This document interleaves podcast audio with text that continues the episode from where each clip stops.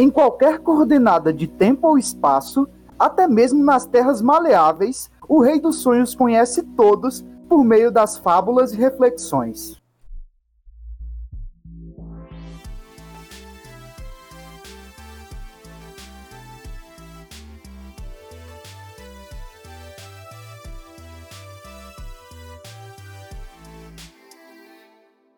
Alô, alô, alô, alô! Sejam bem-vindos ao Nerd Void. Quem vos fala é Arthur de Matos, seu host, ou foda-se, não sei se eu sou o host dessa bosta. E eu tô aqui acompanhado de Matheus. Opa! E Nathan. E aí? e hoje o tema é Sandman, né? Como toda. Como todo final do mês é final do mês. É tudo. É, um, é uma vez a cada quatro casts uma vez a cada quatro casts, a gente tá aí falando, comentando um arco de Sandman. E agora a gente vai falar do, dessa antologia, dessa coisa maravilhosa que contém várias histórias fantásticas. Augustus, tem Ramadã. É um arco genial, né, porra? New Gamer, né? Ó, oh, é, a, a, essa daqui é de longe o, o mais é, bagunçado de todos até agora, porque é do. É, vai lá no, nos capítulos 29 ao 31, aí depois é do 38 ao 40, e aí pula para os 50, que são várias histórias soltas que são jogadas e, e que estão dentro desse universo. E aí elas são geralmente contos com começo, meio e fim, e elas são geralmente focadas em, em períodos de tempo totalmente diferentes um, do, um dos outros. Tem até um que é no lugar que é entre o, os períodos de tempo, que é a, as terras maleáveis. Basicamente, se você for olhar, vai ser tipo. Se não tivesse o Sandman pra aparecer no final, não ia ser Sandman. O, o, o quadrinho não dava pra tu perceber, tá ligado? Que era Sandman. São histórias bem desconexas, mas todas falam de, um, de uma coisa em comum são, tipo, geniais, pô. New Game aí. É que nem Hellraiser. Eu sempre falo de Hellraiser, mas é Hellraiser. Que esse cara. Tem a Baba Yaga. Só que não é uma merda. Ao contrário de Hellraiser.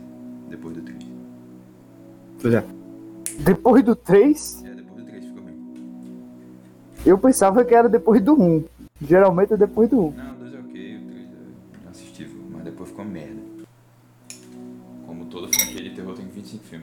Vamos falar por qual? Vamos falar por ordem? Por ordem. Do que acontece, porque, na, porque vem aí do, do caso do jogo de você. Antes do jogo de você, a gente teve histórias é, já, e aí agora a gente vai para o, o próximo arco, que vai ser o dos Vidas Breves, é, Nathan? Peraí, peraí, peraí. Nathan? É. É o. É Vidas Breves, sim. Vidas Breves. E aí, entre esses arcos, tipo, antes, no começo do jogo de você, depois do jogo de você e depois do Vidas Breves é onde estão localizadas essas, essas fábulas e esse, esses contos. Quem mantém uma criatividade incrível, mas foi, eh, tipo assim, se fosse eu, não ia saber nomear esses arcos dele. Porque sempre é um nome muito foda, tipo um jogo de você. É um negócio É, é muito icônico, né? Hum? É pra cravar mesmo. Eu, eu, é muito fácil lembrar o, os, os nomes. Eu acho que talvez Dream County é, é o que eu tenho mais dificuldade para lembrar. Eu lembro por causa dos malucos, né, porra? Tipo. O Pelos Noturnos, são sempre nomes assim. Bate mesmo. Foda.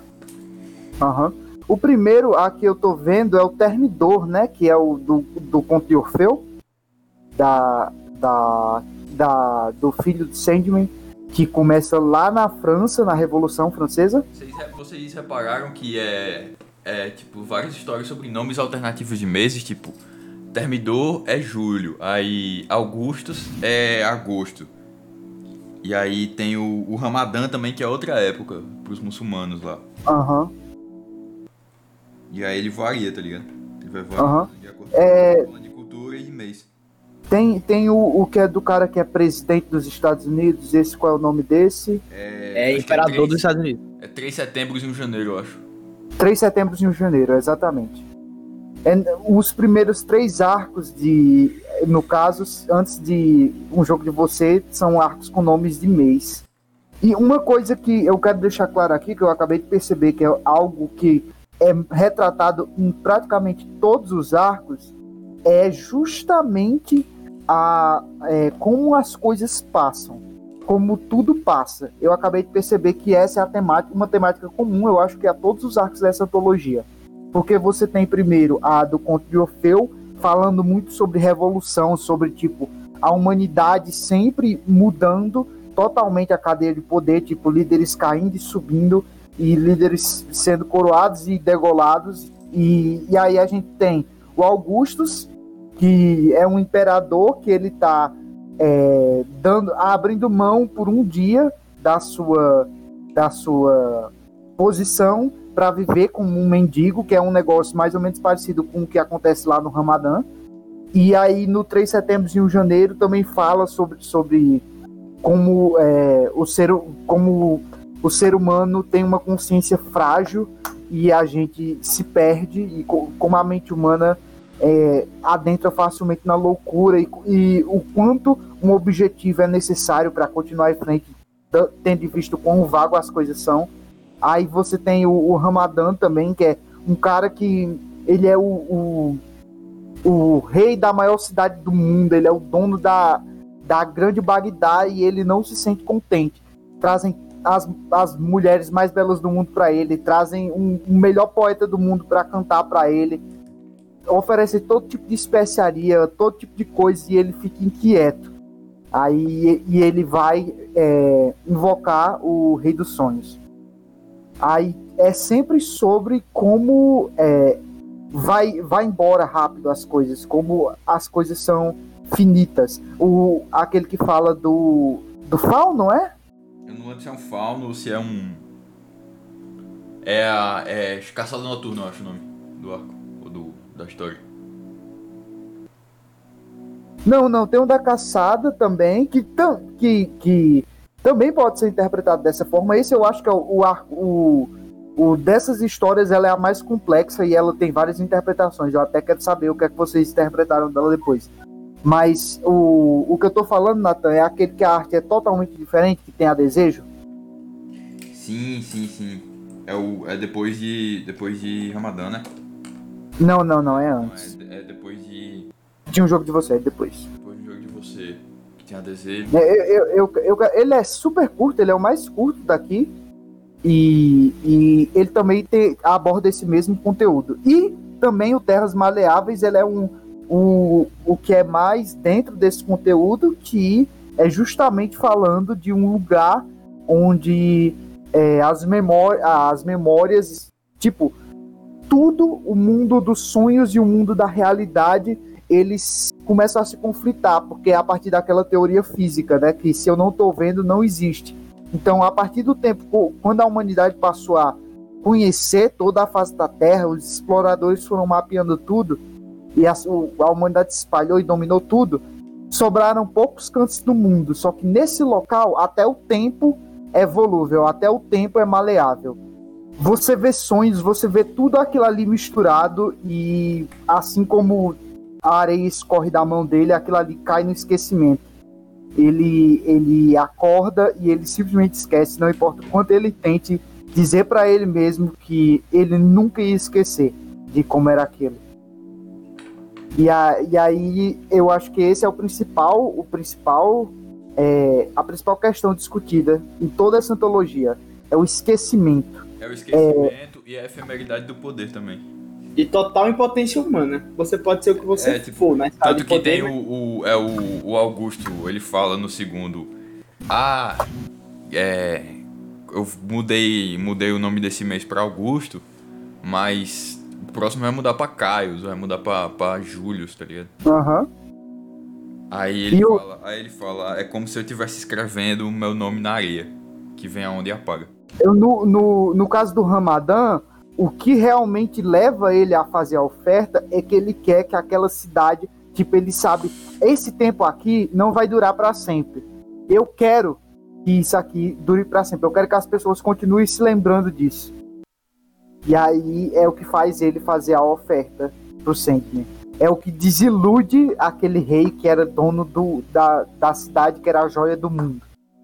É ele lembrar, ele olhar para aquilo ali e saber que aquilo ali é finito, que aquilo ali vai acabar. Isso é muito foda. É, é isso, eu acho muito importante que obras que falam da dinâmica do poder, porque muita gente acha que é foda pra caralho, que vai, vai alcançar aquele objetivo e no final é só efêmero, não é nada. Tipo, por mais que tu tente, que tu. Tu não vai conseguir fugir do teu estado de humano, entendeu? Tu não vai ser mais que. Macaco Que- deluxe. ma- macaco deluxe numa terra fazendo coisas de, mata- de macaco deluxe. Não vai ser mais que isso. E é isso que, que na minha opinião, os arcos, as histórias aí mostram. Tipo, É. Ah, vai, continua. o humano é fraco, o humano. Pô, foda-se pro, pro Sandman, o humano. Pra entidades cósmicas, assim, fodásticas. E até na própria vastidão do universo. Foda-se. Tu tem que dar valor ao que tu tem, porque vai acabar. Se não acabar, você não dá valor. Mas é engraçado que, tipo, Arthur fala isso, mas o. Agosto chama Agosto até hoje. É, ao gosto chama gosto. É, Isso me lembra, isso me lembra do John Hamm lá, quando o, o, o Crowley faz a, a, a afirmação lá que pode fazer parte do, do plano inefável, né? Aí vai, aí ele diz: Ah, mas Deus não joga dados com o universo. Aí o Crowley, onde é que você tá até agora? Onde é que você tava até agora, tá ligado? Aí o, o, o, o Gabriel vira e fala: Não, precisamos conversar ali. É, Deus, Não vai- Deus não, Não vai Deus não dar, joga dados com o universo. Deus não joga dados com o universo. Ele joga poker numa sala fechada onde o Dio não diz a oferta. E, e lembrando do. Citando aqui o Kenny Ackerman, né? Que todo mundo tinha algum vício. To, todo mundo se vê viciado a alguma coisa. O que, o que, fez, ele, o, o que fez ele pensar no, no rei foi porque, a partir daquele momento, ele, ele viu que, que todo mundo tem um, um dever. Que ele, que era um cara fodão, ele nunca tinha parado para pensar naquilo ali. Em, tipo, como todo mundo tem sua fragilidade, todo mundo só vai pra frente por causa de algum vício, por causa de alguma, alguma defesa baixa, por causa de algum defeito. Kenny!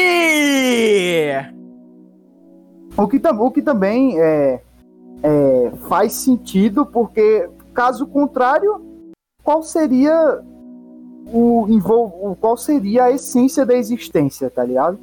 Se não fosse desse jeito, qual seria a essência da própria existência? É um negócio muito paradoxal.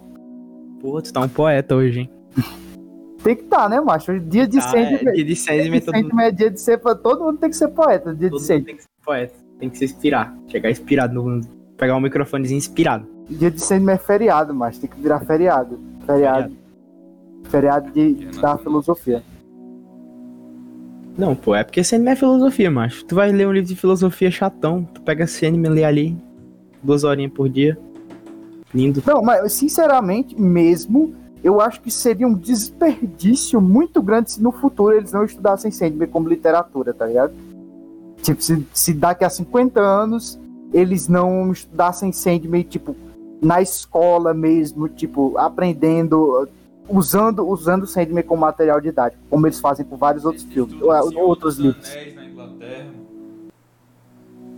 Esse é um puta desperdício. Sandman é uma obra completa pra porra. É um... Não, é, é só. O, a gente tá falando do Homem Invisível, né? Pois é, todo mundo odeia o Chris aí, ó. O o Homem Invisível como leitura escolar. É, mas. Muito bom. Mas, Nathan, tu já leu? É de terror, né?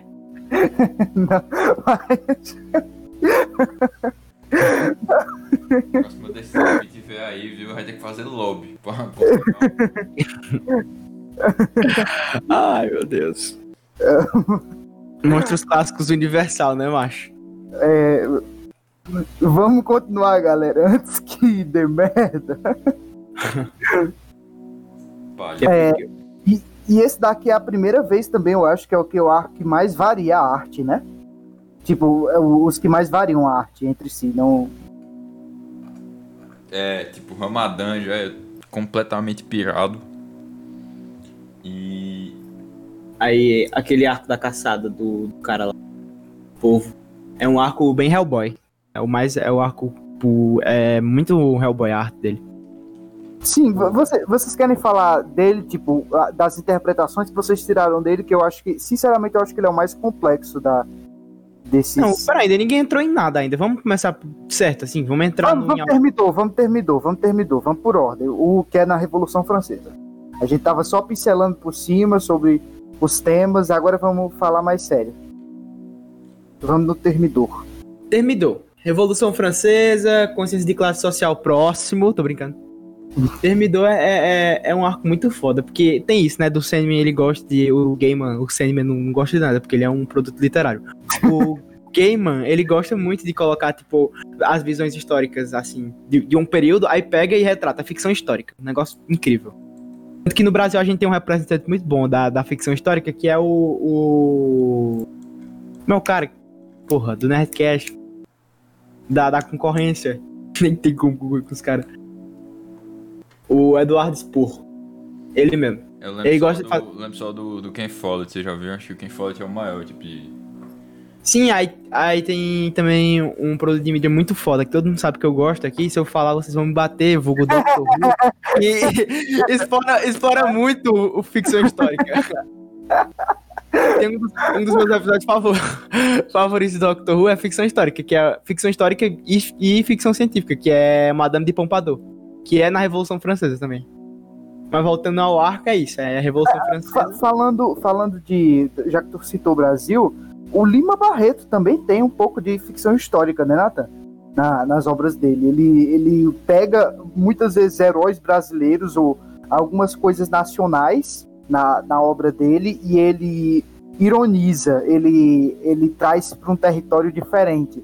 Ele fala, ele como um dos primeiros autores negros que tiveram relevância do Brasil, ele conta, conta alguns fatos históricos e algumas coisas que, que são tipo é, senso comum sobre o Brasil de uma forma diferente.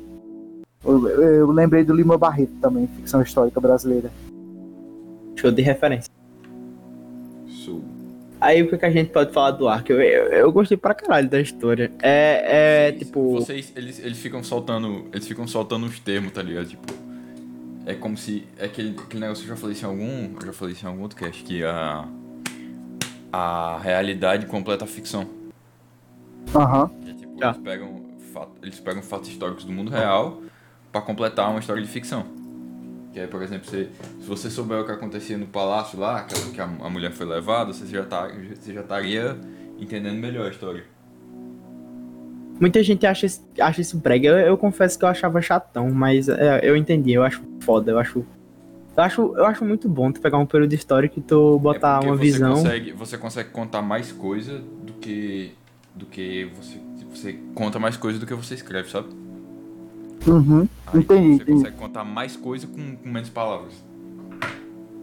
É porque pra caber tudo isso no quadrinho, às vezes cabe. Eu, Tá eu bem. acho que é um negócio parecido com o Tarantino. Porque ele gosta também de fazer o- umas coisas tipo ficção histórica, um negócio que leva pra. Bastardos Inglórios, por exemplo, que ele, ele leva pra um lado totalmente diferente. E também o Era uma Vez em Hollywood, que, tipo, se você conhece a história do, do que aconteceu de verdade em Hollywood naquela época, e aí você tem a expectativa, e aí você recebe o que ele entrega, você entende totalmente diferente as coisas. Eu só lembrei daqueles canal explicado. Aí lá, xinguei que aí o maluco com a abraçadeira do- dos, Mar, dos Marilianos, aí aconteceu na vida real. Otaku, de... Otaku, silêncio, Otaku está descobrindo o Holocausto. Lá sendo lá do Borato. O Holocausto foi real. O Holocausto foi real! Então você tá justi... A cultura do meu povo tá certa? hey, my name is Borat. Sim, e a, a gente começa aí com a que é antepassada do Constantine, né? Ela é antepassada do Constantine. É, o nome Sim. dela é Constantine. Aí é, eu acho muito foda a, a parte que. A parte, tipo, é o ápice da história pra mim. Que é quando ela pega a cabeça e a cabeça do o Prometeu. Como é o nome do filho do Sandman? Orfeu, Orfeu. Orfeu. Orfeu, aí ele começa a cantar, tipo, de uma maneira muito foda, literatura, alta literatura ali, mas peraí. Agora, agora vem aqui, como é. Eu tô. Agora eu fiquei curioso. Como é que seria essa música numa adaptação audiovisual? Ia ser cantado, ia ser muito foda. Ia, Tipo, como é que ela vai ter que ser, tá ligado? Mas Pra, pra ela, atingir. ela. Eu fiquei pensando sobre isso. É, ela disse que não conseguiu se lembrar da melodia. Se ela não Uhum. conseguisse lembrar da melodia, eu faria um negócio microtonal, tá ligado? Sem usar, tipo, Dó, Ré, Mi, Fá, Sol, Lá, Si. Se eu usaria, tipo, Dó meio sustenido, tá ligado? Umas paradas assim. Tipo, isso é barreira da mídia, mas é muito bom, que é o quanto a mídia influencia a obra, que foi o cast passado. Tipo, eu acho que complementa, porque a gente não tava escutando a melodia e ela também tava de ouvidos tapados, então... Quando você. Quando, quando a pessoa fala. Isso me lembra do, do Niccolo Paganini, tá ligado? Não. Não. Que ele fala que ele teve um sonho. Que. Ontem... Eu sonhou. sonhei... Ele é, se sonhou com o John Lennon, sonhou com o diabo. Aí ele sonhou com o diabo, o diabo, o diabo pegava o violino dele e tocava música. E aí o Paganini acordou e ele tentou reproduzir a música, tentou, tentou, tentou por muitos anos, ele ficou mexendo, mudando a música. Ele ficou tentando reproduzir, ele nunca conseguiu chegar num resultado satisfatório. E aí se chama Sonata do Diabo a música. E é tipo um- Não, um- uma, Paganini peça, é, véi... uma peça extremamente difícil pra violino. É, Paganini é a igreja católica, né, macho? Andam lado a lado, né? Andaram lado a lado um tempo aí. Tipo, ele tocava o violino, ele tocava o violino quebrando é, história nas cordas. Tipo, ele tocava o violino estourando nas cordas de propósito ele continuava tocando. Porque aí ele pensava, caralho, o cara é tão bom que a corda quebra e ele continua, só que era planejado. Ele fazia a peça pra poder tocar só em uma corda. Hum. É igual. Quem, quem, toca, quem, quem toca muito no estilo dele é o Ingve Malmsteen, se tu manja de guitarra, tu sabe quem é? É o, é o gordão lá. Ei, macho, mas Paganini é muito foda. É, é, é tipo. É porque tem esse mito, né, macho? Eu acho que se encaixa muito bem com o Sandman. Dava até uma história boa, se já não teve. De um músico que, que tocava assim, e ele, o pessoal achava que, que ele era do diabo. Tem muito. Tem Jimi Hendrix, né? Eles achavam. Tem, Que ele é- o, diabo, o diabo na história ele é bem, tipo, tem o, Bem compositor, né? É bem compositor, o diabo. Deus. Deus ele. Ei, macho. Deus ele ganha guerra, o diabo fica compondo. Sim, um negócio que eu achei massa, que eu- é, é pertinente comentar sobre o Diabo, é que eu a gente tava vendo Devilman Cry Baby, eu e Matheus, e uma coisa que eu acho que o Diabo faz muito bem é falar inglês, porque puta país fudido. Se ele só fazer, fa- fazer um negócio é falar inglês, porque o bicho fala inglês bem. Tem que falar, tem que falar. Mas tem, tem umas horas que ele tá falando e ele parece, sabe o quê? Aquele estudante de faculdade que, que chega nos cantos em sentido superior, que faz sentido com o personagem, né? Hum, Ele é um estudante de faculdade que chega aí descansando. É o, é o cara que. Ele é o cara que, quando ele vai no mercado, ele, ele não chega perguntando, moça, onde é que tem um, um Vanish aqui? Aí ele fala, moça, onde é que tem um Vanish? Vanish. Aí ele, É, ele dá uma pausa, aí ele fala inglês, aí ele volta. He speak like that. Ah, o inglês dele é, é- é muito, muito massa, eu acho. O inglês dele é imitou direitinho, tu imitou direitinho, like mano.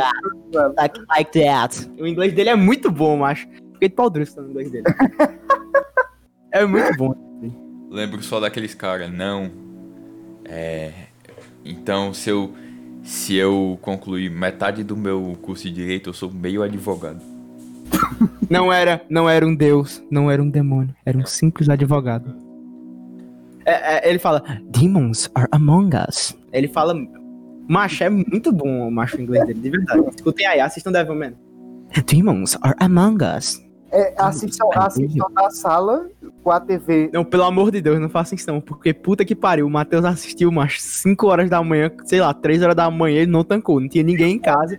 Fone. de fone e ele não tancou. É extremamente fodido. assim. Sim, e é, vamos, vamos falar, vamos falar do, do, do da Revolução Francesa, tipo, no contexto histórico mesmo, né? Porque, para quem não sabe, é, a França entrou numa montanha russa absurda é, ali no, no século. É 17 ou é 18? 18. No século 18 e, inclusive, foi, foi é, é, foi essa disputa né, entre os jacobinos e os girondinos que levou a basicamente metade do país perder a cabeça em pouco tempo. Porque foi basicamente, ah não, a gente tem um golpe aqui, é, então, é nossa vez de governar, mata aí todo o resto. Aí- direita e esquerda, a primeira direita e esquerda. Aí quando, quando teve o, o chamado é, governo do terror, né? Que foi, se eu não me engano, dos jacobinos, E aí os girondinos tomaram o poder e aí disse: Não, é nossa vez agora aqui. A gente subiu aqui o, o, o volante, mata aí todo o resto de novo. Uhum. E aí. E, e, tipo, lembrando que isso já era depois de matarem todo o resto antes, quando estavam ameaçando a, a, monarquia. Então, a, a França estava numa montanha russa absurda. É, da queda da Bastilha até terminar, até a Idade Moderna, a França foi só, foi só pedrada, maluco. Foi só pedrada. Literalmente, e... só pedrada, cabeça arrancada e, e prisão caindo. E, no, e aí, no caso, é, eu acho que talvez tenha sido o melhor período possível. É, eu acho que talvez seja o melhor período possível da história da humanidade para você retratar a efemeridade do poder e um mito influenciando um. O mito. Não, não, um mito. o mito. Aqui não. E também pessoas carregando cabeças por cidadinhas. É, pessoas carregando cabeças não, não é época de se arrancar a cabeça. Normal. E, e, e encaixou perfeitamente, né, mas encaixou, encaixou perfeitamente. Muito massa. E um mito influenciando assim na história da humanidade. É um, um simples. Vai se fuder, macho. Ai, piada com mito. O mito influenciando a história da humanidade. ah, vamos passar para Augustus logo que eu tô cansado. Ai, cansei. Ah, sim, o Orfeu provavelmente vai aparecer mais vezes, né? Ele parece que vai ser o personagem. Arca dele. Próximo, o próximo arca é dele? É. Hum. É, vamos passar para Augustus aí. Pode, pode começar aí, o Augustus. Augustus, o imperador. A gente já pincelou por cima, mas é muito, esse arco é muito foda, é um arco muito bom. Imperador, me resumo aqui, vamos resumir até chegar na, na parte principal, que sempre, como vocês sabem, é sempre voltado para diálogo, né? Aí o imperador ele arranja um anão, um anão que é teatral, macho, um anão é dos teatros, muito foda, ator foda. Aí, macho, ele pega esse anão, aí eles vão pra praça. E na praça eles se fingem de mendigo, o mendigo, o anão ajudou ele a se transvestir de mendigo. E é isso. Aí na praça eles têm um diálogo sobre as razões de do grande imperador Augusto ter se transformado em um mendigo. Ter se vestido tal qual um mendigo. E é um arco muito foda, macho. É, é, é tem muito. O que eu acho foda de ser mesmo, macho, é que ele tem, sei lá, muito pouco tempo pra desenvolver um personagem, ele desenvolve um personagem de forma magistral. Mais e, uma tipo, vez, porque ele usa a história, a história da vida real como, como apoio, tá ligado? Não, macho, mas se não tivesse ali, macho. Não, sim, mas você sabe, você que sabe o contexto romano, você sabe que as pessoas passavam faca no imperador a cada três meses. Não, macho. Mas eu sei. Mas se, tipo, tu nunca tivesse. Pensando como um humano, como um personagem, não como uma figura histórica. Aí tu se depara com um personagem muito bem desenvolvido para aquela história. Tipo, o trauma dele. Muita gente achava que. É, realmente faz o que eu tô querendo falar faz. É, eu tô errado. Faz parte. Toca pra frente. É, mas eu, eu acho que eu concordo também. É, tipo, é aquele negócio. O, o filme do Coringa, a galera vai sabendo mais ou menos o que é o Coringa. Mas, inegavelmente, tem um desenvolvimento ali. Entendeu? Eu acho que também, po também pode usar isso pra, pra fundamentar. Tipo, é senso comum, tá ligado? Você sabe o, quem é o Coringa, você sabe o jeito que ele age, você tá lá pra ver o desenvolvimento de um personagem. Tipo, você já sabe o que mais ou menos o que esperar. Você viu o trailer, você sabe o que você vai esperar, você sabe, você conhece o personagem. Mas mesmo assim, você tem inegavelmente um desenvolvimento de personagem absurdo. Eu vejo trailers da série Nunca Coma Sentado, Nunca, nunca Durma Deitado. Nunca vejo trailers é, é, eu acho, eu acho muito, muito perfeita a história do, do Augusto. Eu, eu não dava nada, eu comecei a ler, eu não dava nada, mano. Pra, pro Augusto. Aí, aí, tipo, quando tu lembra, ah, New Gamer. Cara, se o New Gamer tem um nome, não é à toa, não, macho. Olha essa história. É simplesmente magistral.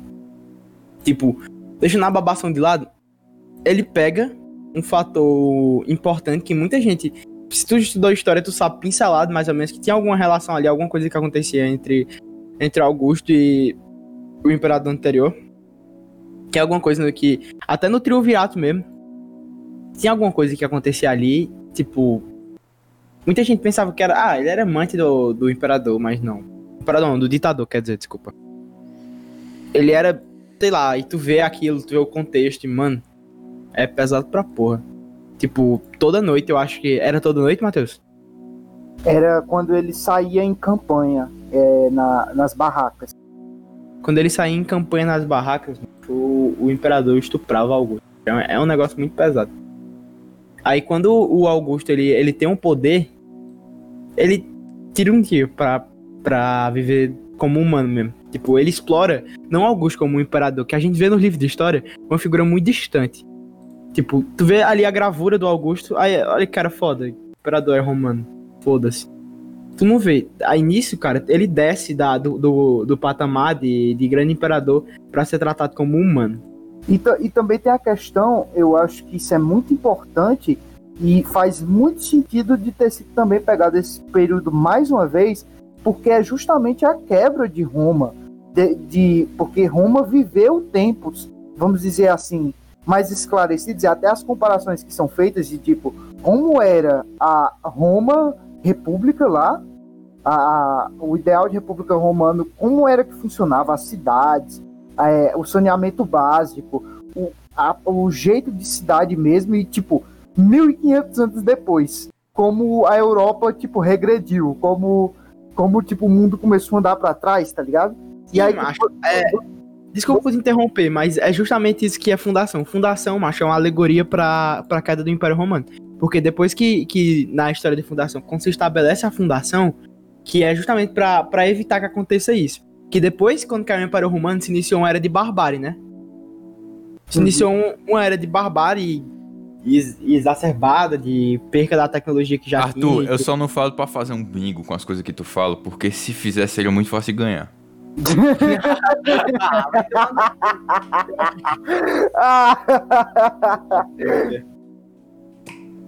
Como é que pode? Continua, continua. Aí é isso, aí é justamente nesse contexto que se passa a fundação. Pra eles tentando evitar, não evitar a queda, porque a queda vai acontecer. Eles estão tentando evitar o quê? Eles estão tentando evitar que o período de barbárie seja grande demais. Evitar que o período de barbárie de 50 mil anos caia pra 10 mil. Uhum. Valeu. Desculpa aí pelo meu bingo. E aí já, já é o. Já o bingo, tá fechado. não, a gente não falou mal é, Netflix. 25 minutos de cast, bingo fechado. Sim, e aqui já é o começo dessa, dessa andada do Império Romano. Porque é quando tem a, as famosas facadas pelas costas, né?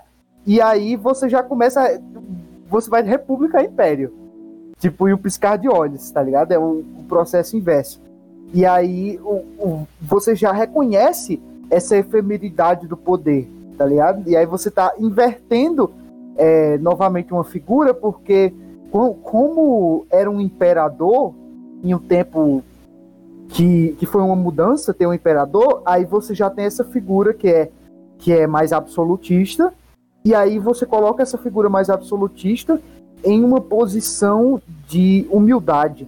Uma posição de humildade que muitas vezes na, na na arrogância da, da na prepotência de uma república dos homens entendidos, dos cidadãos atenienses, já puxando para a Grécia também, é, não era tão, não, também já não era tão retratada essa, essa humildade, tá ligado? Tipo, essa figura de poder humilde dessa forma. E aí eu, eu acho que, eu, que também tem a ver com Star Wars. Por favor, tu não bota mais um, um Fundação, porque é, Ei falar de uma obra.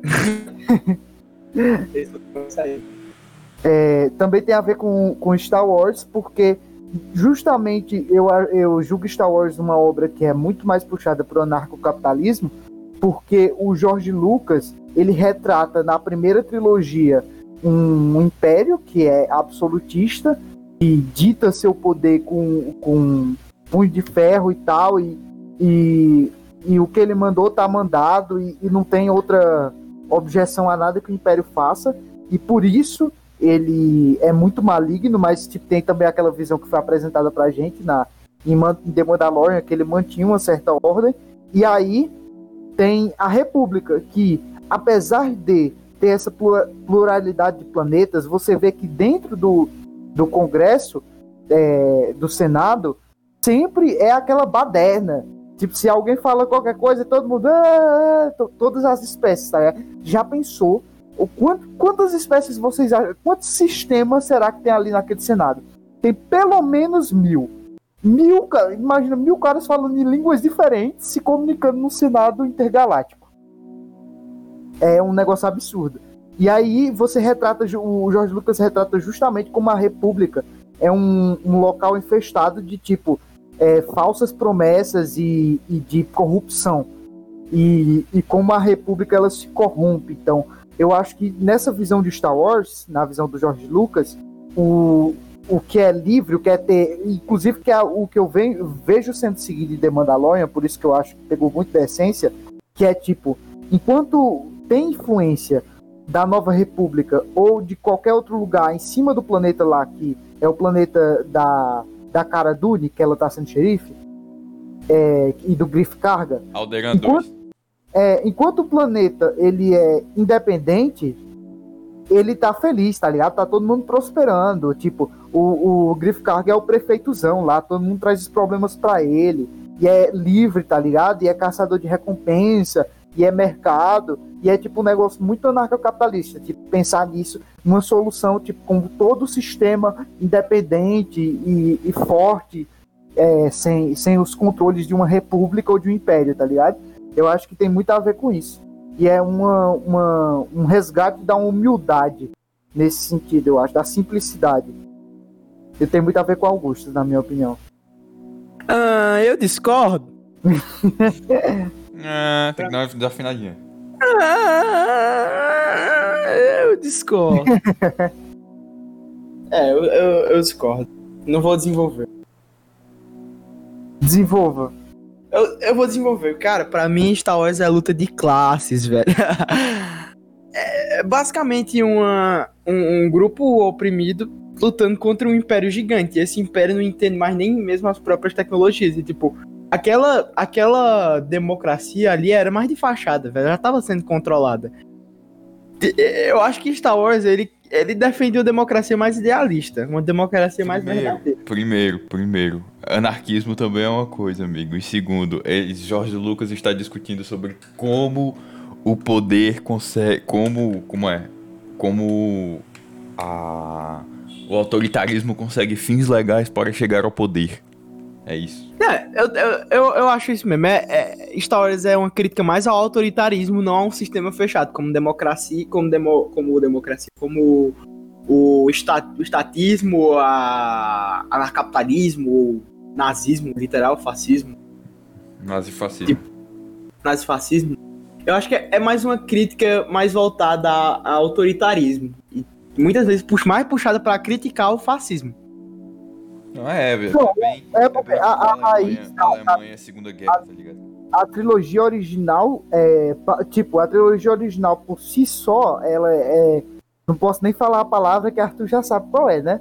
Aí a trilogia original por si só, ela fala por si só, tá ligado? Só que quando a obra ela é expandida na, nas prequels e, e na no em Clone Wars também muito no universo expandido, você vê que a temática Star Wars ela se tornou um negócio muito mais amplo do que, do que o que era a trilogia original, que veio totalmente da, da palavra aí que eu não vou falar.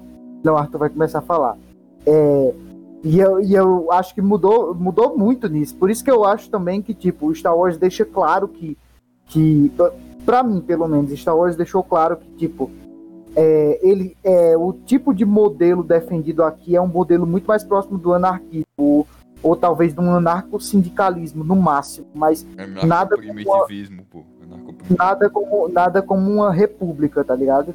Eu, eu, eu acho que, tipo, to, toda vez que uma república acende, ela cai, e a gente toda vez vê os defeitos dentro dessa república, nem todos eles retratados por, por, é, por só autoritarismo, mas alguns deles também retratados por questão de. É, de lógica de manejamento mesmo, de de conflito, de conflito entre espécies conscientes mesmo, eu acho. Ou pode ser como eu falei, como eu falei, quando você tem um senado com mil espécies de quando, quando você tá, tem um senado com mil espécies diferentes de, línguas diferentes, cada um com, com um, é, um objetivo e fazendo lobby. E quem assistiu Clone Wars sabe muito bem como é chato aquele, a congregação lá dos mineradores, aí tem os comerciantes, aí tem os planetas da, da orla exterior, aí e, e, tem sempre aquela coisa chata da, da República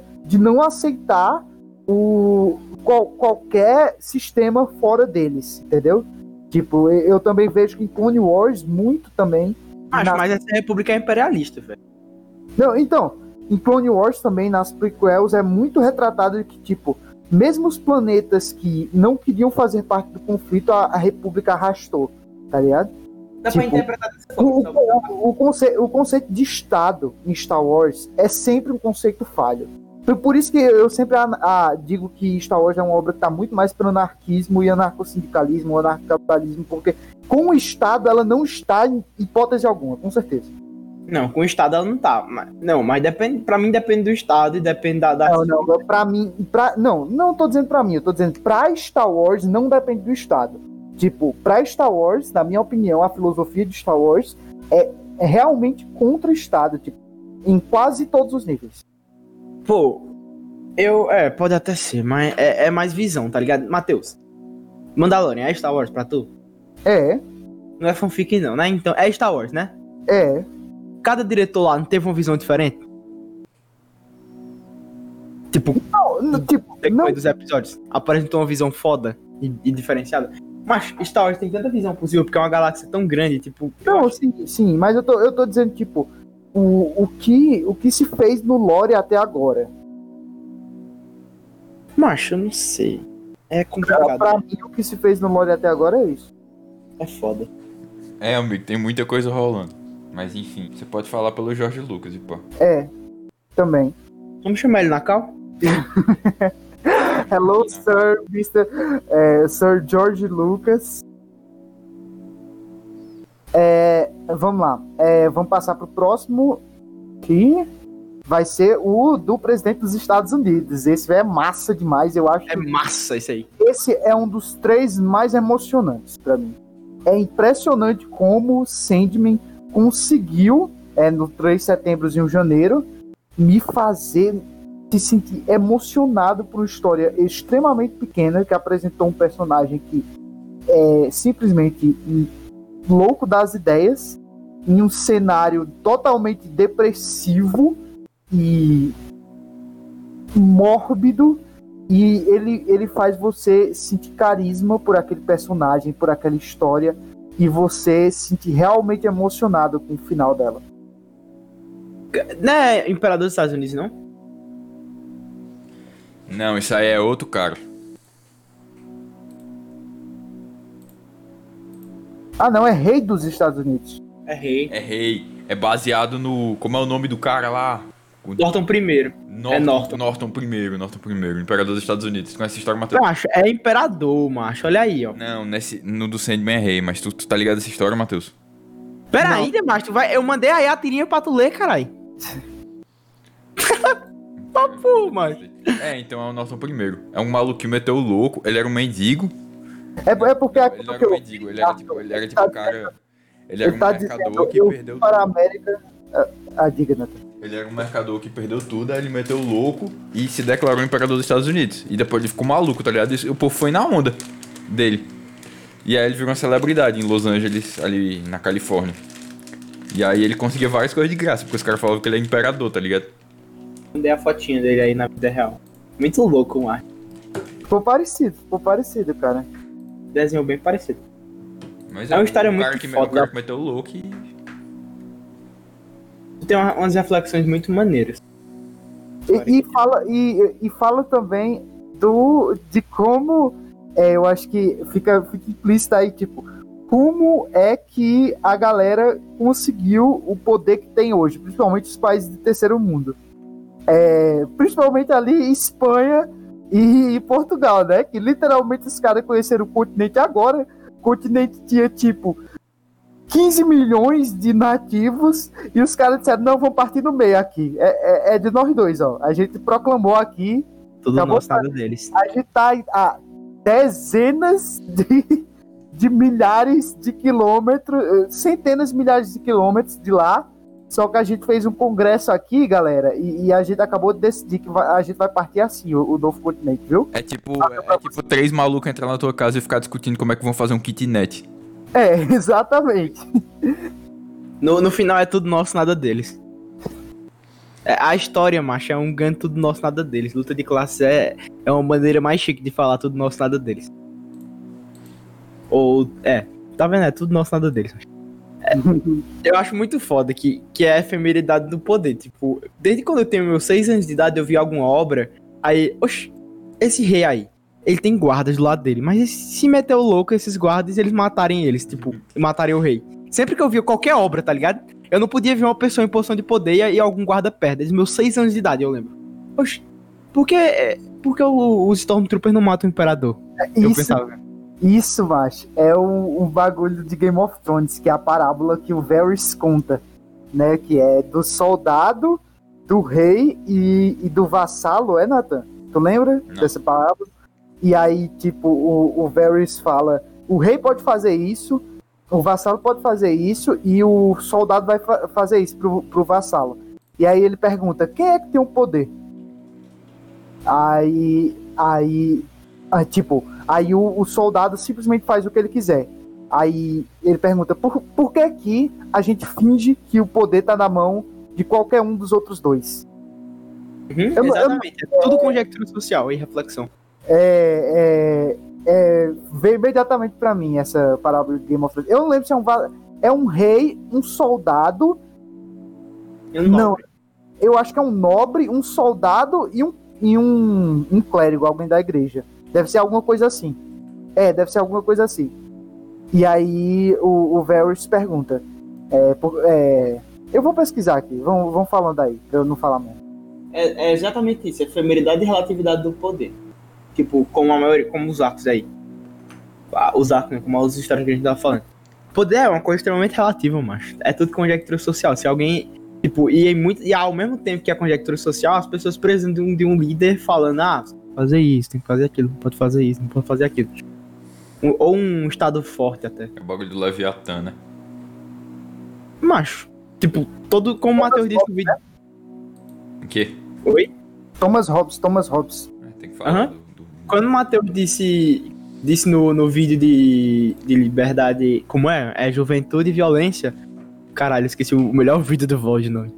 Com- Como ele disse no vídeo de juventude e violência, macho, todo sistema precisa de violência. Todo sistema precisa de, de algum jeito de manter a população mais ou menos em, na, na bandeira de algum ideal, tá ligado? Lembrei do, São- do- Tem um Magic que tem uma guilda que ela é tipo os PM, tá ligado? Do- tem um mundo lá que ela é tipo, regido por guildas, porque Magic são vários mundos. Aí tem uma guilda lá que chama Boros, que eles são tipo os PM, tá ligado? Eles têm um monopólio da violência. Eles têm uns anjos com uns espadão que, que eles são os, únicos- os únicos é, com uso de força permitido na cidade. E aí eles são tipo vermelho e branco. Que a, é, o, o- e o vermelho e branco eles são cores inimigas no, no, no, no, no pentagrama de cores. O vermelho. É, é por cores, pode crer. É, o vermelho, ele. O vermelho ele simboliza, tipo, é, o impulso, a emoção. E o branco ele é comunidade e o, o grupo, tá ligado? Aí ele simboliza essa contradição de você ferir o grupo pra, pra você manter o grupo unido, pra você manter o grupo coeso. Ó, galera, eu achei aqui, ó. O Varys fala, eu, vou, eu não vou tirar da série, não, da série é um pouco diferente. Mas ele fala do livro, vou tirar aqui o trecho exatamente como está dito no livro. Ele fala: Eis o enigma. Numa pra... Numa sala estão sentados três grandes homens: um rei, um sacerdote e um homem rico com seu ouro. Entre eles está um mercenário, um homem pequeno, de nascimento comum e sem grande inteligência. Cada um dos grandes pede a ele para matar os outros dois. Faça isso, diz o rei, pois eu sou seu governante por direito. Faça isso, o sacerdote, pois eu estou ordenando em nome dos deuses. Faça isso, diz o rico, e todo o ouro será seu. Agora diga-me, quem sobrevive e quem morre? Among Us be like. Ah, não, macho, tem um negócio. tem um negócio que, que, que me lembra, macho. É, lembra um negócio bem importante chamado Under Ryan. Que é do, do Bioshock. É o, é o, o do Caio. Aquele discurso, macho, aquele primeiro discurso dele é genial, mano. Ele fala: Eu queria pegar aqui pra, pra poder ler, porque eu não me garanto, mas ele fala que o homem. Não, na- Arthur, o terceiro, a terceira obra no seu bem seria Bioshock, Arthur. Caralho, macho, eu não posso gostar de nada, agora fodeu. Não, você só pode gostar de três coisas, né? É, é, é muito foda, que ele fala que em Moscou É o tipo homem como se eu falasse Dario Argento todo cast. Sim, amigo. Aí no, no. Ele fala que em Moscou o homem pertence ao Estado. Ele é um. Ele é maquinário do Estado. Não, aí. é, é- é- não, é Moscou, ele fala que é do povo. Aí Washington, ele é do estado. It belongs to everyone. É, ele fala. Em Washington, aí ele fala que, é, que ele é do Estado. Aí da igreja ele fala que o homem é de Deus. Aí, tipo, o Andy Ryan rejeitou essas teorias. Aí ele criou uma, uma cidade onde o artista não será constrangido por, por uma moral. Uma moral mesquinha. O, É, ficar falando de poder aqui, poder, poder, poder, poder.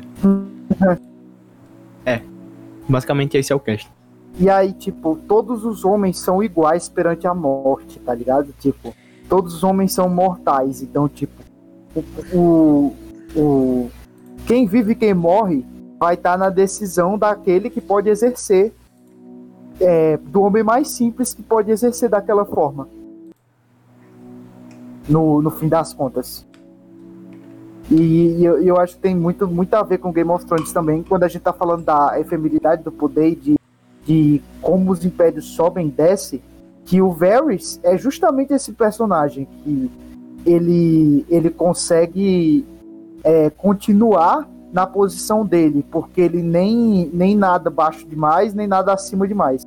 Ele, ele até tem outra, outra fala dele que é, ele diz, as tempestades vêm e vão, peixe grande come o peixe pequeno e eu continuo a nadar porque ele, ele fica na, na, na posição de meio termo dele, sempre atuando como um mediador, como um cara que não não não tá é, não é ambicioso demais, mas ele também quer ser alguém. E, e é por isso que ele é um dos é um personagem que vive muito em Game of Thrones. No, nos livros ele não morreu ainda, por exemplo. Acho que ele nem vai morrer. E nem vai morrer, provavelmente. É bem difícil que ele morra. Ele é sempre um personagem que é muito sensato e todas as. as- geralmente a- a- as, decisões, as decisões dele são muito precisas. E se, Se brincar- esquenta, geralmente ele pula fora também.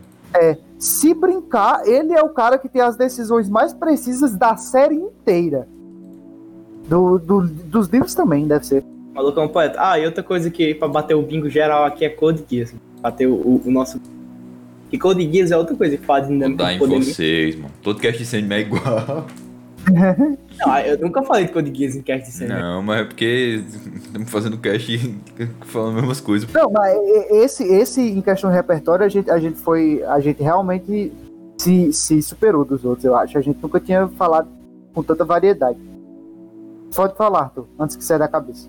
Geass é dinâmica de poder, pô, total. É, é que sempre vai ter um zero pra poder tirar o imperador do poder. Sempre vai ter alguém pra. Sempre vai ter alguém, como é que eu vou dizer com as palavras de Matheus? Sempre vai ter alguém pra poder rebater o autoritarismo vigente. Não foi. Parafraseando Matheus. No vídeo de violência. É isso Tipo, aí. É isso.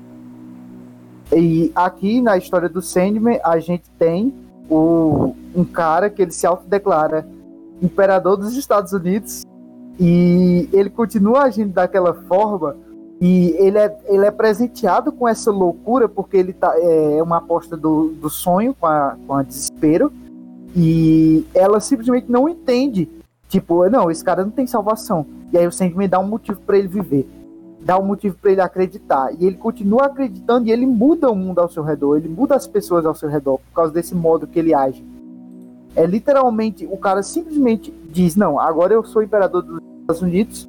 E o poder dessa decisão dele, desse, só desse pensamento, só desse, desse toquezinho na realidade, numa realidade que não existe, mas que, que o Sandman abençoa ele, é aquele, aquele bagulho que às vezes a, a ignorância é uma benção, às vezes você está é, afastado da realidade, pode ser uma benção para você e, e modifica isso. Lembra também o Dream County, né? Que é literalmente só necessitou que mil homens sonhassem à noite, mil seres humanos sonhassem à noite e simplesmente toda a história mudou. Os gatos passaram a ser domesticados pelos humanos. Aí eu sonho de mil gatos. O- A partir de quando os gatos, se mil gatos sonharem juntos, vai modificar o, o, o ao redor, que é aquele negócio. São, como o Grift de Berserker desse, parafraseando novamente. Sonhos são coisas magníficas, brilhantes e poderosas. Tipo, Berserker é voltado a, ao redor do sonho do Grift, pelo menos no começo, né? É voltado ao redor do sonho de poder do Grift. Do Grift, ele tem uma personalidade forte, ele faz tudo para alcançar o sonho dele. Ele esquece de tudo ao redor dele, menos do Guts, porque o Guts é, é, o, é o pilar dele, tá ligado? Uhum. Ele esquece de, de tudo ao redor dele, mas ele preza o sonho. Aí tem uma parte que eu mais gosto de, de Berserker até agora, do, que eu, do pouco que eu li, né? 50 capítulos. Que ele chega num. Ele chega num corpo morto de uma criança no campo de batalha. Da criança tá segurando um, um cavalinho de pau com um soldado em cima. Aí ele chega, pega o cavalo, agacha do lado da criança. Dizem que nunca viram ele tão triste. Aí ele diz: Talvez o meu sonho tenha matado essa criança. Porque era, ela era do, da guerra, do, dos esforços de guerra dele. É muito foda. Berserk é uma obra muito completa. Uhum. E esse daqui me emocionou de verdade, porque eu tava assistindo uma noite fria e eu tava lendo meu celular, deitado na minha cama, sem, tipo, sem som, sem nada, totalmente focado nessa história desse homem. E aí você fica simpatizado pela loucura dele e a simplicidade com que ele faz as coisas, porque, como eu disse, a ignorância às vezes pode ser uma bênção e ela, nesse caso, faz com que ele seja um homem que é verdadeiramente feliz. Ele é ele é firme nas suas decisões, ele é um cara que ele, ele sempre vê um futuro, ele leva o dever dele para ter uma, uma vida suportável, mesmo ele passando, ele sendo pobre, ele passando por dificuldade, ele sendo às vezes ridicularizado por algumas pessoas, ele, ele não presta atenção, ele só presta atenção no que ele julga ser o dever dele. Um cara que, sei lá, ele deve estar tanto tempo sem sentir, sem, sem ter alguém, tipo, verdade, verdadeiramente com ele, tipo, realmente íntimo dele, aí, tipo, o cara lá que a desejo manda, ele oferece qualquer coisa que podia quebrar o, o, é, a, é, o cara até fala que isso quebraria o mais é, o mais firme dos homens. Isso, isso faria o, o, o mais correto dos homens ceder e ele não cede. Apesar de toda a condição dele, ele não cede. Ele, ele continua acreditando que ele é o imperador dos Estados Unidos e que ele tem que continuar do jeito que é, do jeito que ele é, íntegro como ele é. E aí ele termina falecendo e a Desejo não consegue entender como foi que ele passou por tudo aquilo e em um momento ele se desesperou mais, do jeito que ele estava desesperado. É uma história é. Muito, muito, incrível. Eu, manda, eu acho que é top 5 essa com certeza para mim essa é a minha favorita do, dessa antologia e tá no meu top 5 de Sandman, de tipo isolado, só da, do capítulo mesmo. Muito boa, muito, uma história muito foda.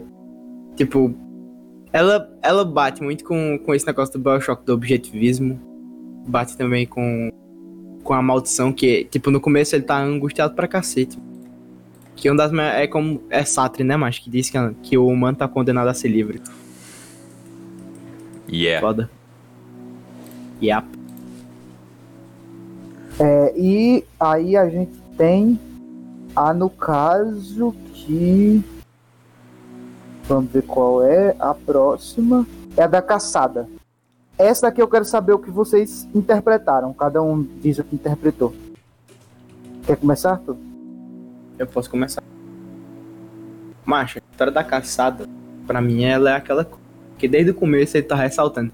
Ah, antigamente era melhor. Antigamente, quando o nosso povo vivia de forma tal, era melhor. É, é a, a caçada fala muito de resgatar o passado, opinião. De, de resgate a um passado idealizado, glamouroso, de mitos,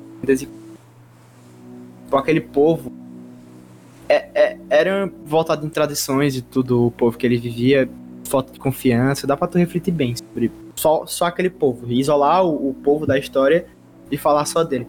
Eu, eu, acho que é isso, que é, na minha opinião, fecal é resgate ao passado. Pô, é, era uma tentativa do dele mostrar o passado glorioso do povo dele pra, pra mim. Pra ela poder. Pra ela poder seguir as tradições. É mais tra é tradicionalismo. Pode ser uma coisa completamente diferente, mas foi assim que eu enxerguei, da, do diálogo dele. E tu, Nathan? Pera, só tem uma coisa mais, que é, que é o conflito do, do jovem com, com o novo. Achei que ele fala sobre, sobre, mais ou menos isso também, sobre tradição. Sobre uns negócios assim, tá ligado? Eu não lembro. Eu não, não, não lembro exatamente não sobre o que é essa história. Mas eu lembro que, a, que aqui o, o avô conta a história pro neto de como ele conheceu a avó, não é isso? É da neta. Celeste. É, sim, sim, sim, eu lembro. Do, do lobo lá. É, acho que fala sobre isso, sobre, sobre tradição, sobre. Pelo que eu lembro da época eu, que eu li, eu pensei isso. É, ele, ele começa falando e aí você, você não tá especificado porque ele começa dizendo que são os de verdade. E aí você fica, como assim de verdade? E aí o, os de verdade não sei quem são, né, Arthur? E aí você começa a perceber que há umas transições de mundo dos sonhos para mundo real. Várias vezes durante a história que você não percebe, porque ele continua usando as mesmas linguagens. E aí isso só fica mais claro lá pelo final, quando ele, ele conta que naquela noite ele é, acordou como um lobo na floresta e aí ele, é, persegui, é, ele perseguiu a, a fêmea e aí eles se encontraram e desde ali eles nunca mais é, eles não se separaram até a morte. Aí e, aí ele revela que quando a menina diz não, isso aí foi mentira, não tem condições não. Isso história aí... machista, história machista aí, patriarcal. Aí, aí ele diz: eu, eu, eu queria que você tivesse conhecido a minha avó. Ela era uma mulher incrível, mas nunca, mas nunca deixou eu esquecer de como eu perdi a caçada. Sua avó, né? É, sua avó. Eu falei, eu falei outra coisa, além de vó. Falou não, minha avó. Eu falei Quer minha avó. Não, você falou. É, falou minha avó. Queria que tivesse conhecido minha avó. É, sua avó. Incesto. É, É muito é, é, é muito bom. Lugar. No sexto lugar, Sandman.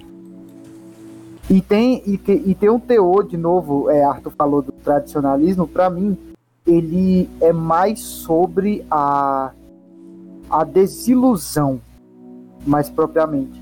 Que, é, a, a menina ela interpreta a história como um conto simples e que era um conto chato e, e que era aqueles contos antigos que contava sobre um protagonista que, que tinha que vivia num canto isolado e tinha magia interferindo nele e ele partia em uma jornada e ele sempre era aquela representação forte que, que perseguia geralmente uma recompensa feminina. E aí a história é quebrada porque no final ele mantém-se ele volta para manter-se como ele começou e, e aí que eu acho que ela muda porque ele não é- é- ele não o- a, a mulher que ele estava procurando era exatamente como a que ele procurava que no caso aqui eu acho que ela é aquela elfa né que o que o Sandman ganhou na Estação das Brumas Não, não acho que é a mesma pessoa, não, mas. Tá delirando. né não O senhor está louco. Sei O lá, senhor tal- tá louco, o senhor tá maluco, é a filha do, do Lord lá. O Mas- está- Pra mim eu achei eu achei que era aquela elfa lá do que o Sandman ganhou na Estação das Brumas Você tá sob o efeito da, da irmã do Sandman. Delírio. eu, eu achei que era é bem parecida mas tudo bem É, não, não, não muda o raciocínio principal Enfim. É, e aí ele não, ele não, ele encontrou exatamente o que ele buscava naquela mulher. Só que a jornada que ele fez até, até lá, ele descobriu umas coisas simples na floresta que ele não esperava descobrir. Ele fez a transgressão, eu acho também muito sobre essa passagem para a vida adulta. E eles eram isolados na floresta que, que, que ele estava, era só ele e o pai dele. E aí ele se desgarra pela primeira vez. Ele era aparentemente muito fiel até aquele momento, a, a ideia de família e tal. E aí ele se desgarra e, e ele vai buscar outro mundo. Ele vai buscar outro mundo porque simplesmente por causa de, de um pingente que você acha que ele na verdade tá atrás daquela dama. E aí você descobre que ele na verdade tá atrás dela só para entregar o pingente e voltar. E eu, eu acho que essa desilusão, essa não, não desilusão do personagem, mas desilusão, desilusão da história em si. Porque como o Sandman é uma história sobre histórias, eu acho que esse, esse capítulo específico é muito sobre a desilusão da história. Pra, pra mim é, é, é isso. Mas eu, eu acho esse o, o mais complexo e eu acho que com certeza tem pelo menos mais umas cinco interpretações totalmente diferentes para isso que eu não peguei. É uma visão muito boa. Bacana. É, é, é porque é muita interpretação pra essa porra, velho. É um negócio muito, muito, muito, muito, muito aberto à interpretação. Uhum. É, e agora vamos pro do, do Maleáveis, né? Eu acho que vai querer falar aí do Marco Polo, que é o grande sucesso da Netflix. Macho, é o grande sucesso da Netflix, macho. É uma da, das séries mais importantes que rendeu mais pra Netflix, né? que flop do caralho, macho. Série do Marco Polo. É... Começa aí, Arthur, a falar. Só no ódio. Ah, eita, fala mal da Netflix. Batemos o bingo. Batemos, batemos o bingo. Não, tá faltando a Disney ainda. Não vamos se precipitar, não. Pode começar, Arthur. Uma hora a gente chega.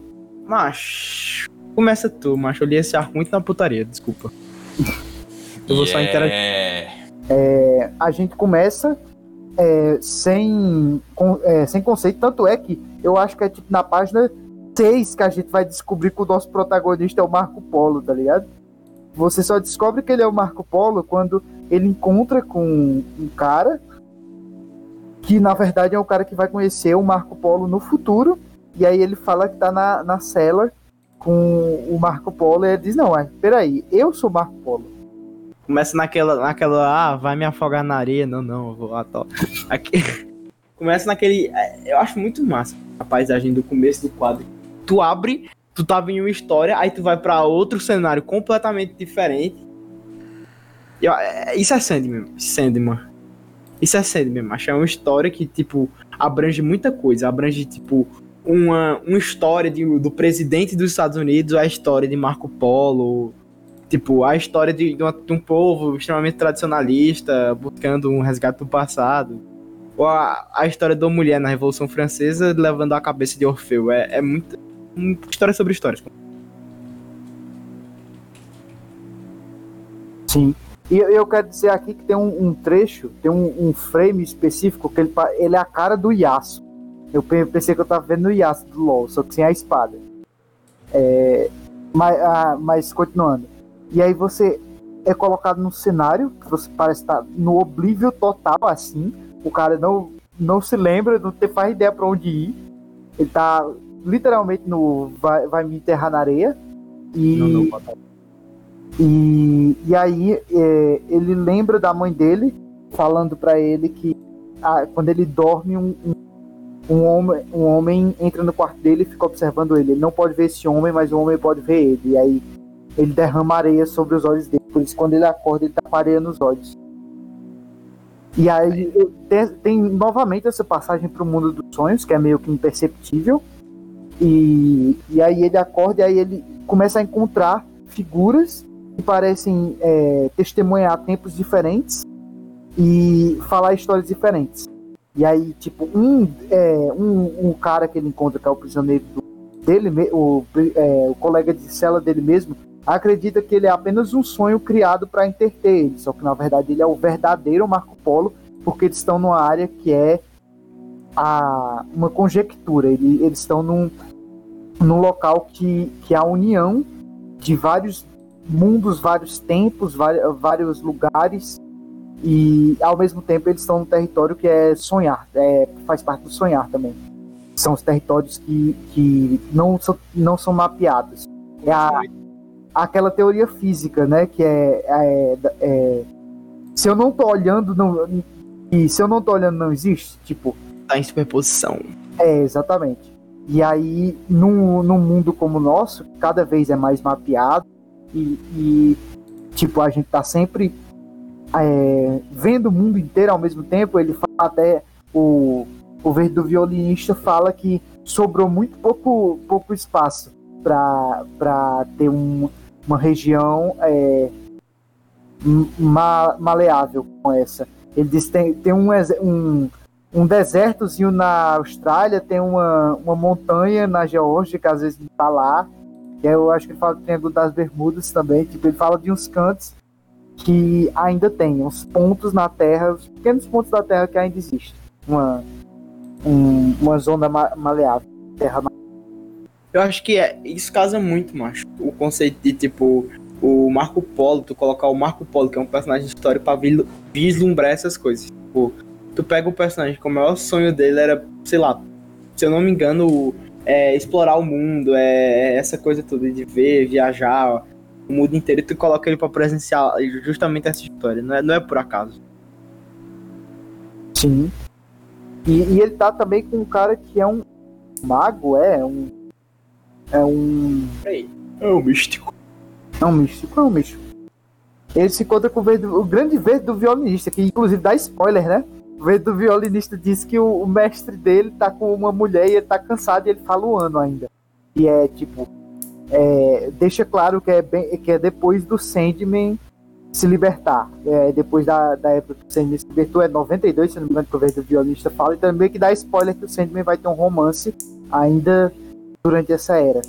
Ah, desculpa aí, mas eu esqueci de falar do arco passado de uma coisa muito boa, que é quando ele fala que ele tá que ele quer entregar isso pra uma mulher pro Sandman, o Sandman ele sorri, ele dá, ele dá um sorrisinho e e os olhos dele brilham, é muito quadrinho. Brilham. Esse, esse brilho que dá nos olhos do Sandman. Não, dá um brilho incrível no olho dele. Eu vou te ajudar. Tipo, lembrando de tipo do, do Sandman, que ele fez uma cagada absurda, né, com a mina, com a nada.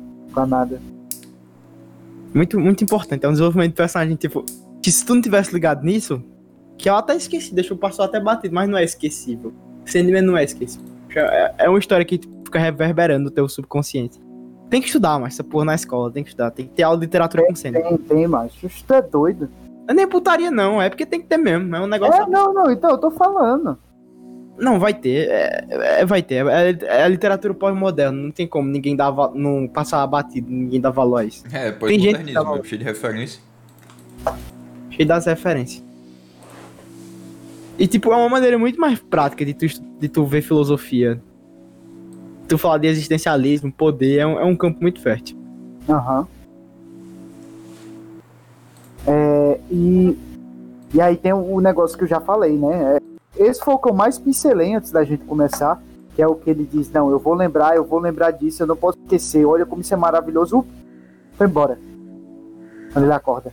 E aí ele acorda no tempo dele. É, sim. E aí é, vamos falar do, do próximo, que é o do. É do Fal, não é? Não. É As Flores da Paixão. Meu Deus, e o Ramadã? É depois desse. Esse está que é o que enorme. Tem, que, é o que tem, que é o que tem a arte Matheus, Mas... esse cast tá ficando colossal, mano. Vai terminar rápido. Esse aqui é extremamente curto. Sim, a gente vai falar das Flores da Paixão, que é o que tem a arte mais diferenciada até agora, que simplesmente não parece quadrinhos. Parece que os caras começaram a pegar um monte de óleo sobre tela e começaram a botar, botar é, letrinha de quadrinho por cima. Tendência dos anos 90. E aí, é, a, a gente tem a história de uma criatura mística, uma criatura da floresta, que antes, na sua juventude, é, aproveitava todos os deleites da, da floresta e que era o, o cara da, da paixão e tal, e aí ele passava as primaveras com as ninfas e ele seduzia as humanas com seu odor, e aí você tem esse período de decadência dele, ele, quando, quando ele menos espera, a floresta não é mais a floresta que costumava ser. Ele é um cara velho, começa a cair a neve, todas as, as folhas é, é, ficam secas, e ele faz um, uma espécie de último pedido. É, e aí ele faz essa promessa, e é, ele te pede uma, dádiva, uma dádiva e aparece a desejo. E você, a, a princípio, nem reconhece imediatamente a desejo, mas quando lê o diálogo, aí você lembra, ah, é desejo. E aí fica óbvio que é desejo, né? Mas aí ela fornece o desejo para ele e ela faz um cara que é um é, arqueólogo ter o desejo de explorar uma ilha que é a ilha que ele tá, que é uma ilha que abandonaram há 200 anos atrás, uma ilha pequena. E e aí ele leva a namorada dele junto com ele. E aí o Fauno usa a flauta dele e o Odô dele para seduzir a namorada do arqueólogo. E aí ele tem a última, o último prazer da vida dele, ele vira uma parte da árvore. E aí acaba a história. É uma história extremamente simples e, e muito, é, tipo, muito, muito bem contada, só que a arte para mim é o ponto alto de, dessa história. Não parece quadrinho, é a coisa de quadrinho mais diferente que eu já vi artisticamente até agora. É absurdo. Uhum. E agora, ah, pode dizer. Quem disse que quadrinho não é arte, tipo, é, é- é uma junção muito. É uma junção de, tipo, pegar uma arte a uma. Um, tô conseguindo integrar tão bem. Porque combina pra caralho, mas não me diga que não combina a, o texto que o quadrinho quer passar em texto e o que o, o, que o quadrinho quer passar em, em imagem, assim, em questão áudio, em questão visual. Tipo, é absurdo. Se tivesse. ma- Mas, com áudio, sem anime com áudio, é uma experiência absurda. Se tivesse. Como tu tem uma trilha sonora nos quadrinhos. É, é uma tecnologia absurda, mas eu acho que pode ser desenvolvida por meio de muita. de uma trilha. É algo absurdo. É, é esquece o que eu pensei. É a única coisa que falta pro quadrinho ser. Eu leio, o mangá, eu leio o mangá com a trilha sonora, né? Mas fuder, velho. Eu xinguei com. com. com. A trilhinha do Shingeki. é... sim, eu, eu mais para mim fica cada vez mais evidente como o prelúdio noturno é fraco, tá ligado? Tipo, me diziam antes que tipo Sandman ficava muito melhor depois, que o pre- é, tinha um começo legal, mas tipo o que vem depois é absurdo.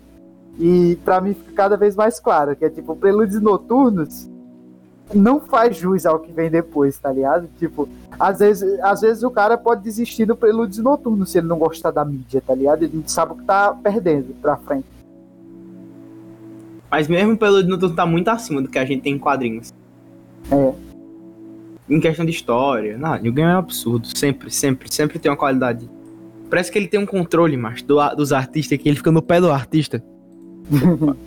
ele fica no pé do, do artista assim, aí, filho da puta. Sim, senhor. Essa, essa estrela 154 aqui, por que, é que o senhor precisa ficar me monitorando enquanto eu faço ela? É tipo, cada. E esse pixel aqui, macho, que tu botou errado.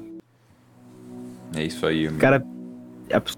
É, Natan, Oi? Ramadã, Ramadã pode fazer a introdução. Ramadã, Ramadã. Fofa história sobre um cara que engarrafa uma cidade. Mamadão. Mamadão.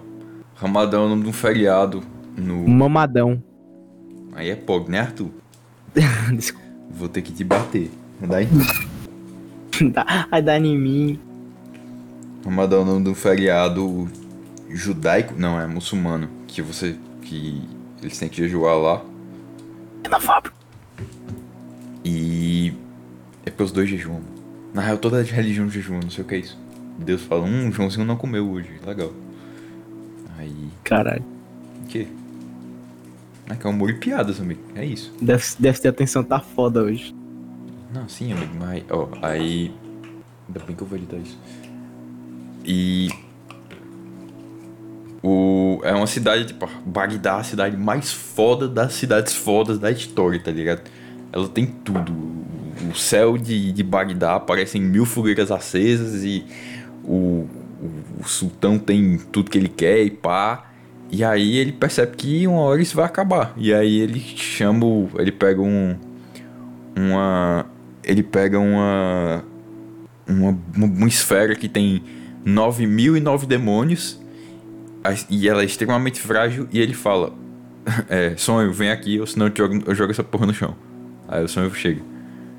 E aí ele faz um acordo de dar a cidade pra ele. E aí. Quando ele dá a cidade pro sonho, ele, ele volta pra, um, pra uma Bagdá mais decadente, tá ligado? Pra uma Bagdá menos suntuosa. E aí depois corta pra um menininho. Eu pra um menininho na Bagdá atual. de- num- depois de um bombardeio assim, falando com um velho. E o velho fala: Depois eu te conto o final da história. E aí. Vocês. Vocês. Eu achei que esse negócio aí do 9009 demônios foi uma referência ao rei Salomão, talvez. Vocês pensaram nisso Alto- também? Tipo, Eu, eu não, não, não parei pra pensar. é tipo da chave menor de Salomão lá. Será que é um equivalente? Porque tem essas coisas que toda. que judaísmo, islamismo e cristianismo tem uns, umas Sim. correlações. Eu fiquei pensando se pode ser isso. Talvez não tenha nada a ver, mas. Não, é, é o Ramadã foi o último que eu li, foi o que eu tive menos tempo pra maturar. Eu não, eu não parei pra pensar nisso. Eu fiquei pensando se o.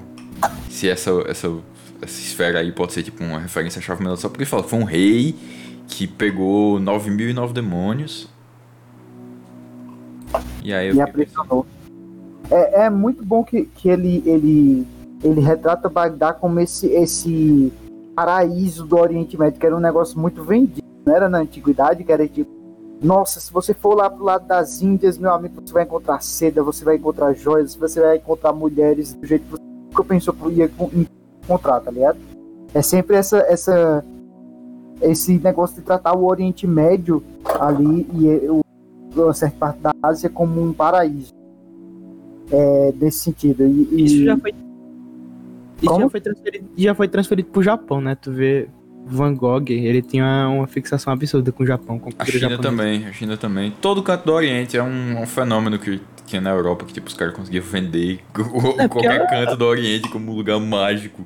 Porque Aham. ninguém conseguia ir lá, tipo, nenhum, nenhum peão ia conseguir ir pra Índia. É porque fazer a, a- Europa era, era, tava um negócio decadente, muita fome. É, então, mas Os cara- todo, tava todo canto, só que os caras não sabiam. Aí, peraí, tipo, se você andasse metade do mundo, que nem o, que nem o cara fala que ia ter. que ia ter ouro saindo da terra lá no, no Augusto, tá ligado? Que o Augusto fala que, Aham. que ele viu a profecia que ia ter. Era um paraíso de. Pra eles era um paraíso de calma, de. longe do maquinário pesado que eles viam todos os dias. Era um, era um deleite, tá ligado? Na cabeça deles. Aí é que nem aqueles. É basicamente a versão antiga daqueles dos otaku hoje em dia. Nossa, caralho, vou pro Japão, vai ter altas waifu e. Não, não. No Japão eles me entenderiam. No Japão eles me entenderiam porque eu sou emo, ed, muito foda e tal. E no Japão, não. Aí no, no Japão, Japão. tu vai. Aí no Japão, moleque arranja um emprego. Não. Se mata. Aí, aí- aí o cara chega no Japão, cara, ele tem que trabalhar nossa. 24 horas. Nossa, é, eu não acredito, macho. Eu ainda tenho que pegar mais 5 horas de metrô pra eu chegar do meu trabalho. Eu queria estar numa laje fazendo churrasco. Não pega 5 horas de metrô que o espaço é. Não tem espaço, tá ligado? Pra... 5 horas de espaço pra tu Não percorrer. tem 5 horas de espaço pra você percorrer. Você pode. Você provavelmente vai passar por umas 5 mil pessoas. Um, um milhão de pessoas todo dia, indo e voltando pro trabalho. Mas tipo, não tem. O Japão não. Como o Japão cresce verticalmente, o seu trabalho provavelmente não é tão longe da sua casa assim. É foda, mas, mas no Japão não. Tu vai ter que trabalhar do, vai ter que trabalhar 24 por 7 pra poder comer um grão de arroz. É um país desigual pra cacete, racista, É xenófobo. um país meio louco. Não, Ah, sim. não é não é exatamente desigual. Não é a- tão desigual porque. Assim. Não, não é tão desigual porque todo mundo tem que se fuder lá. Exatamente. Mas, mas que ele é racista e xenófobo, aí vocês não podem tirar isso, não. É um bra- Não tem, não tem como tirar. Chegar, chegar um, um brasileiro lá é, é macaco, é, é, é pior que, é pior que os Estados Unidos, pô. Tu- Muito é, pior. é pior que uma partida de Battlefront nos Estados Unidos, uma partida de Star Wars, tá ligado? Esses caras, hey, mo- hey, monkey, monkey, I don't speak monkey. Brazilian would be like.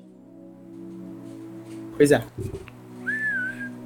É, e e ele, ele até fala, eu, eu gosto muito dessa introdução. A introdução já, já me comprou, Vasco. Que é, ele fala, não, em sua corte circulavam os grandes mestres dos hebreus, o primeiro dos três, livros, dos três povos do livro, e os maiores monges dos pálidos cristãos. E como se pode imaginar, ele cercava dos maiores eruditos do Alcorão. Aí fala, assim sendo, Assim sendo-. Assim sendo, seu palácio era o palácio da sabedoria.